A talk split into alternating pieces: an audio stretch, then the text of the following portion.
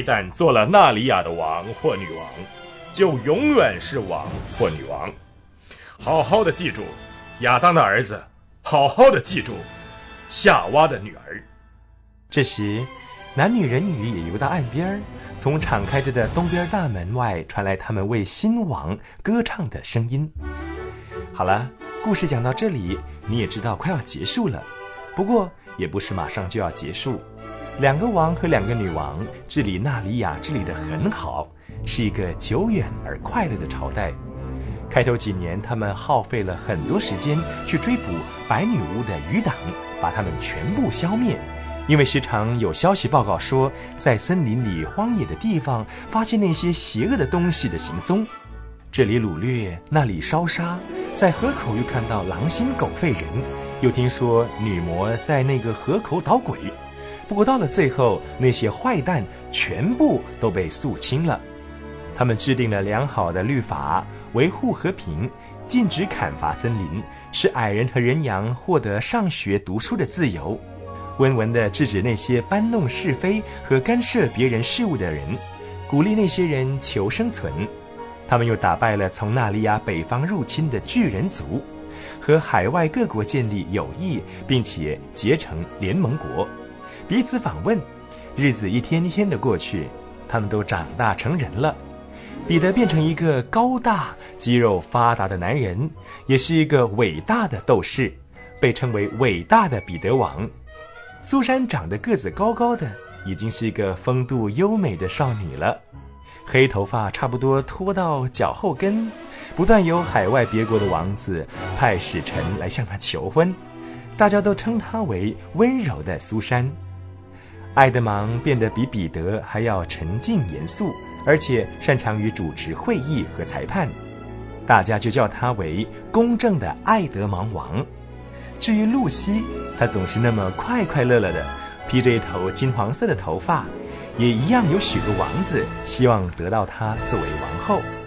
她自己的臣民则称她为勇敢的露西女王。他们就这样非常快乐的过活。如果他们回忆起我们这个世界里的生活，那也不过是像回忆一个梦罢了。有一年，杜穆勒，他现在已经是中年人养，而且变得很刚强了。他沿河下来，到开培拉访问他们，带来一个消息说，在他住的附近就看见白熊鹿出现了。谁要抓到这只白鹿，谁就会事事如意。因此，两个王和两个女王就带着他们朝廷里的几个重要人物，骑着马，吹着号角，领着猎犬到西边的森林去追寻白熊鹿。可是见到白熊鹿之后，还来不及围捕，他就给跑了。追了很久，到了后来，随从都疲乏了，老远的拖在后边，只有他们四个人还一直尾随不舍。不久，他们看见白熊鹿跳进一处密林当中，他们骑的马追不进去。彼得王啊，他们做了王和女王的日子久了，讲话的方式也不同了。彼得王说：“美丽尊贵的伙伴。”我们下马进去追那畜生吧，在我一生里，从来没有猎过一只那样高贵的猎物。阁下，你说的对，我们就这样做吧。于是他们跨下马来，把马拴在树上，步行进入树林里继续追。刚走进去，苏珊女王就说道：“尊贵的朋友，前面那件东西好奇怪啊，好像是一棵铁树。”哎，小姐。你再看看，那是一柱铁柱子，柱顶上还有一盏灯呢。我敢以狮王的鬃毛起誓，这确实是一件奇怪的东西。在这种地方立一盏灯，周围都是高大茂密的树林，就算点一盏灯，也不会有人看到灯光。阁下，我想在这个地方装这个柱子和灯的时候。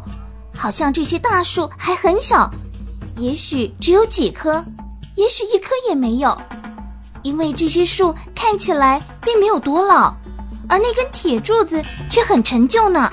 于是大家停下来看看那盏灯。埃德芒王说：“不知道究竟是什么缘故，我觉得柱子上的那盏灯很奇怪，好像我以前见过，像在梦里，或是梦里的梦里。对呀，我也有这种感觉。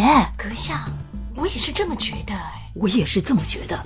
嗯，嗯，还有，倒不是我发神经。我想，如果我们越过那个灯柱追下去，也许会发现什么奇异的事；再不然，可能会遇上改变我们命运的大变迁呢。小姐，我心里也有这种预感。我也是一样。我又何尝不是呢？所以，我认为我们应该回拴马的地方，骑马回去，再不要往前追那白鹿了。小姐。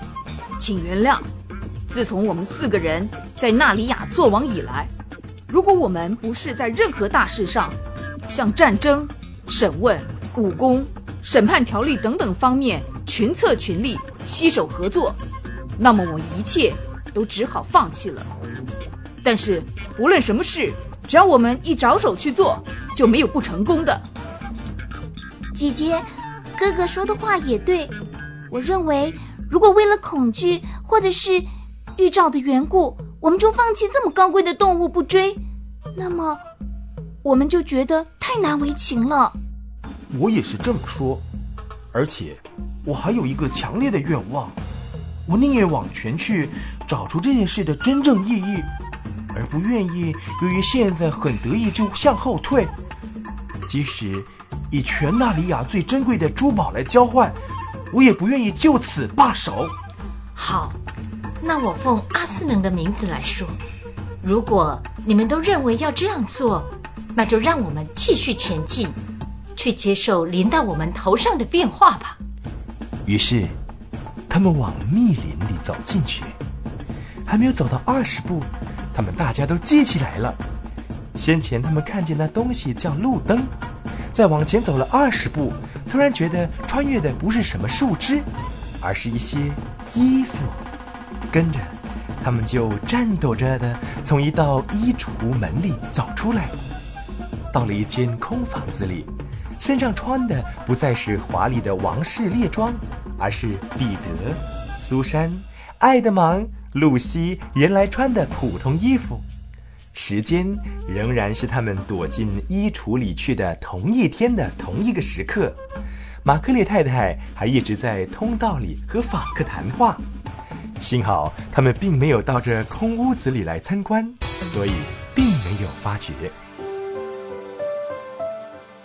他们不得不去向老教授解释，为什么那四件皮衣会从衣橱里不翼而飞，否则这个故事就算是真的结束了。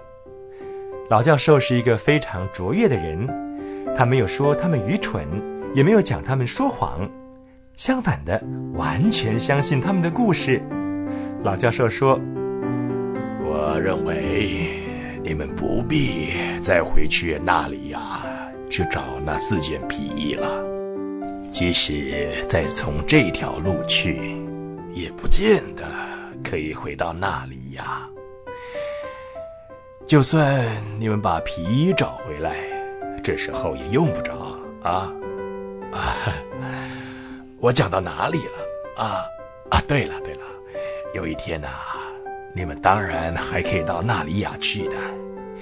一旦在纳里亚做过王，就永远是纳里亚的王。不过，一条路不能走两次，真的。不用再尝试回那里亚去，这种事情是可遇不可求的。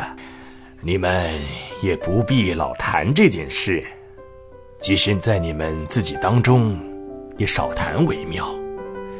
更不要对别人提这件事，除非你知道那个人本身也有同样的奇遇啊！啊，不对不对不对，你们怎么知道的啊？啊！哎，你们会知道的，有很多事情，人常常在外貌、表情上把秘密泄露出来。随时睁大你们的眼睛吧！真不晓得他们在学校里是拿些什么来教孩子的。好了，衣橱奇遇的故事就到此结束了。不过，假如老教授的话是对的，那么这只算是纳里亚探险的开始呢。